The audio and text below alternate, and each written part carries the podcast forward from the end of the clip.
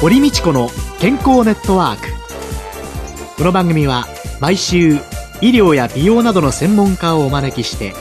私たちの健康のために役に立つお話を伺う健康生活応援番組です。エビデンスサプリメントとマヌカハニーで健康な毎日をお届けするコサナの提供でお送りします。こんにちは。堀道子です。今週のゲストはインナービューティースペシャリストのマリー秋沢さんです。どうぞよろしくお願いいたします。お願いいたします。まずあの秋沢さんこのインナービューティースペシャリストっていうのはあまり耳慣れない肩書きなんですけれども、ね、これどんなお仕事なんですか？実はですね私が8年9年ぐらい前に、はい、ずっと美容通訳をやっていたんですけれど、えー、えアメリカでいろいろな美容スペシャリストの方たちと会うにつれてやはりその内面から綺麗に健康になり内面から綺麗になるということっていうのは一つのインナービューティーを輝かせるというかいわゆる健康でなければ美しくなれないというところだなという気づきを与えられまして、そこから独自に私がインナービューティースペシャリストという肩書きを作ってしまったんです。ご自分で。そうなんです、まあ、実は。ビューティーっていうとね、お化粧品、メイクだとか、はい、なんか塗ったり貼ったりというようなものが頭に浮かびますけど、体の中から綺麗になる。うん、そうなんですね。というのがインナー。ということに表されている、ということなんです。そうですね。で、私の思いにはですね、その体が綺麗になるのと同時に心も要するに心身ともに綺麗に健康になろうっていう思いが込められているんですが、まあ41なんですけれど、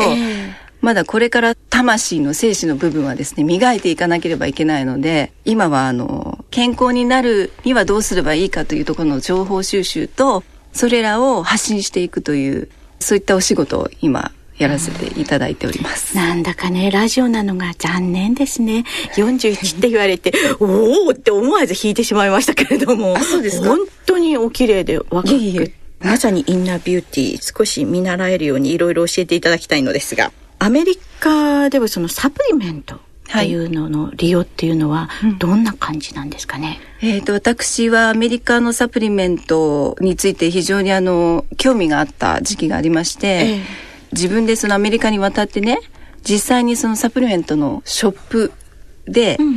店員になって、短期間ではあったんですけれど、はい、老若男女本当に若い方からお年を召した方まで皆さんやはり知識がきちっと豊富でいらっしゃって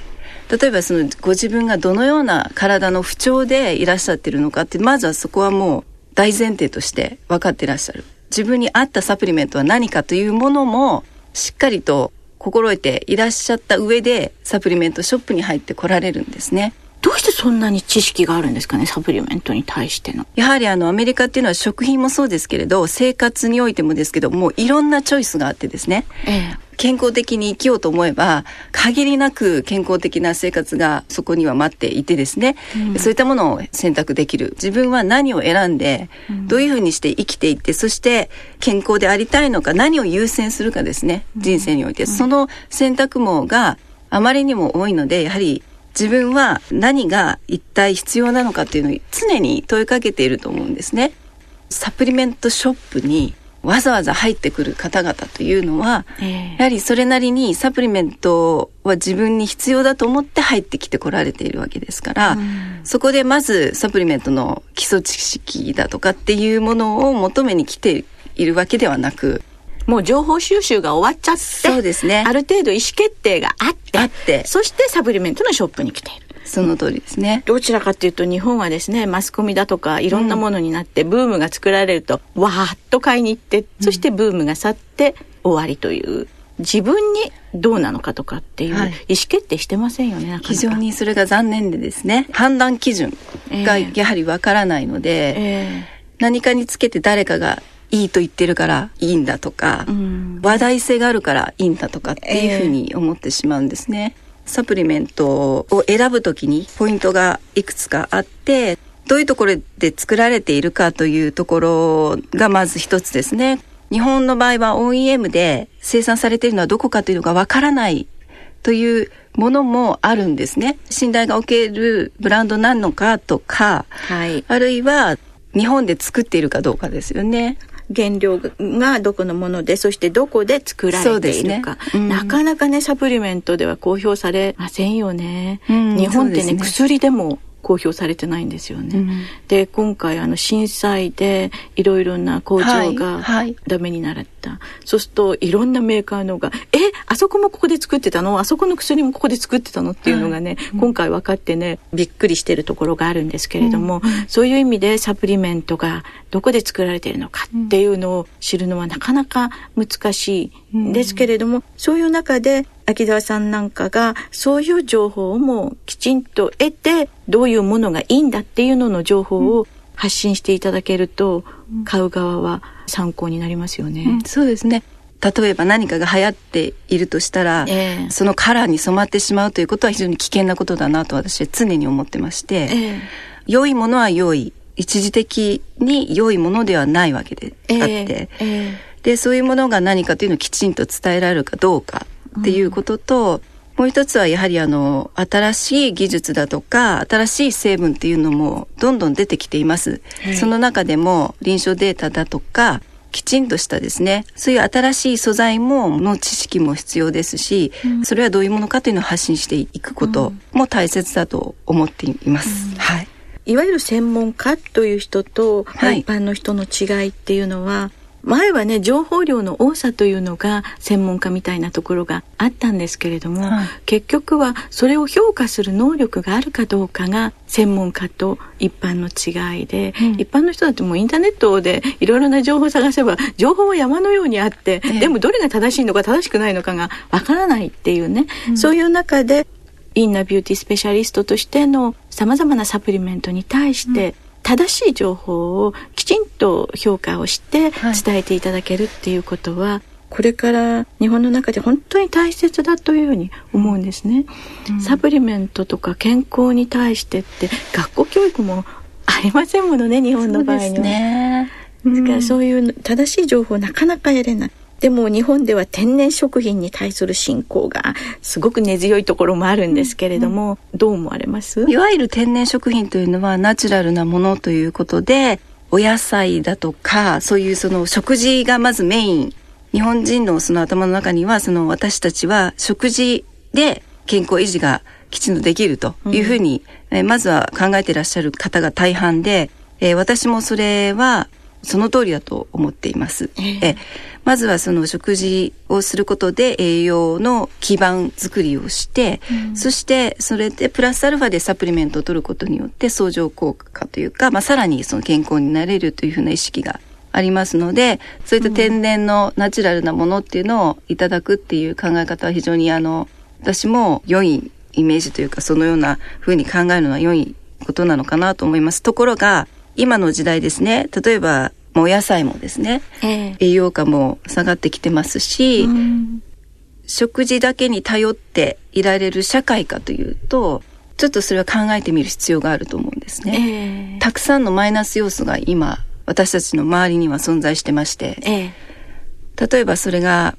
まあ、排気ガスだったり、うん、電磁波だったり、うん、ストレスかもしれない紫外線かもしれない、うん、まあ、いろいろな添加物加工食品いろいろなものが存在しているわけで、そういったあの活性酸素を誘発させるような、そのようなものが、に囲まれている私たちは、どうやって自分を身を守らなければいけないかっていうところなんですよね。ですから、きちんとお食事をされている方は、なおさらプラスアルファでサプリメントを取ることによって、うん健康のレベルで言うとマイナスニュートラルプラスっていつも私話をしてるんですけれど、えー、まずはその食事でマイナスの栄養のマイナスの部分をニュートラルにして基盤を作り、うんはい、その上からサプリメントなどの補助食品を取ってそしてプラスアルファプラスに自分を持っていくという、うん、そういったあの考え方で考えられるといいかなと思います。で今の時代というのはマイナス要素がたくさんありますからそれを、まあ、サプリメントを摂取することによってニュートラルにするというマイナス要素を排除していくというような考え方が一番いいんじゃないかなと思いますね。そうですね今本当に地震とか震災に遭われた方とか、はい、もうすごいストレスの中にいらっしゃるそういう人たちにとって抗酸化作用のあるものっていうのをプラスアルファで日常生活ではないものの中にちょっと補っていく、はい、あるいは放射性物質についてもせっかくそういうものを体外に排泄できるサプリメントアルファリポ酸なんかがあるのにねなかなかそういうものにちょっとプラスしようよっていうふうに目がいかないのはちょっと残念ですけれどもね、うん、ぜひいろんなところで声を上げていただけたらなというふうに思います。では来週はダイエットサプリメントについて伺います。今週のゲストはインナービューティースペシャリストのマリー秋沢さんでした。来週もよろしくお願いします。よろしくお願いいたします。健康な毎日を送るために気をつけていることはありますか？自分の健康は自分で守る時代です。科学に裏付けされたサプリメント大自然の恵みマヌカハニー。あなたの健康に貢献したいと願っています。私たちはコサナです。コサナワンポイント情報のコーナーです。今月は私コサナの鴨井和文が健康を図る企業タニタがプロデュースする女性専用30分フィットネスフィッツミー東部練馬店を訪ねてお送りします。今週は運営部の河野由紀子さんにお聞きします。こちらあのコサナのマヌカハニーをお取り扱いいただいてるんですけれども評判の方はどうでしょうか？はい、えっと、マヌカハニーはとても、えっと、美味しいと店では評判です。特にですね喉が痛い時や風邪をひきそうと思った時にマヌカハニーを舐めると翌朝治ってると皆さんにとても好評です。えー、喉の痛みとかに良いというふうにあのお声をいただいているようでありがとうございます、えー、逆にこうフィットネスですので甘い食べ物に対してお客さんの方で、えー、心配だとかっていう声はありませんでしょうか？そうですね。やはりあの砂糖よりカロリーはないのであの抑えられているのでその辺は特に皆さん気にしておりません。ありがとうございます。コサナワンポイント情報。今週は私コサナの鴨井和文が健康を図る企業タニタがプロデュースする女性専用30分フィットネスフィッツミー東武練馬店を訪ねてお送りしました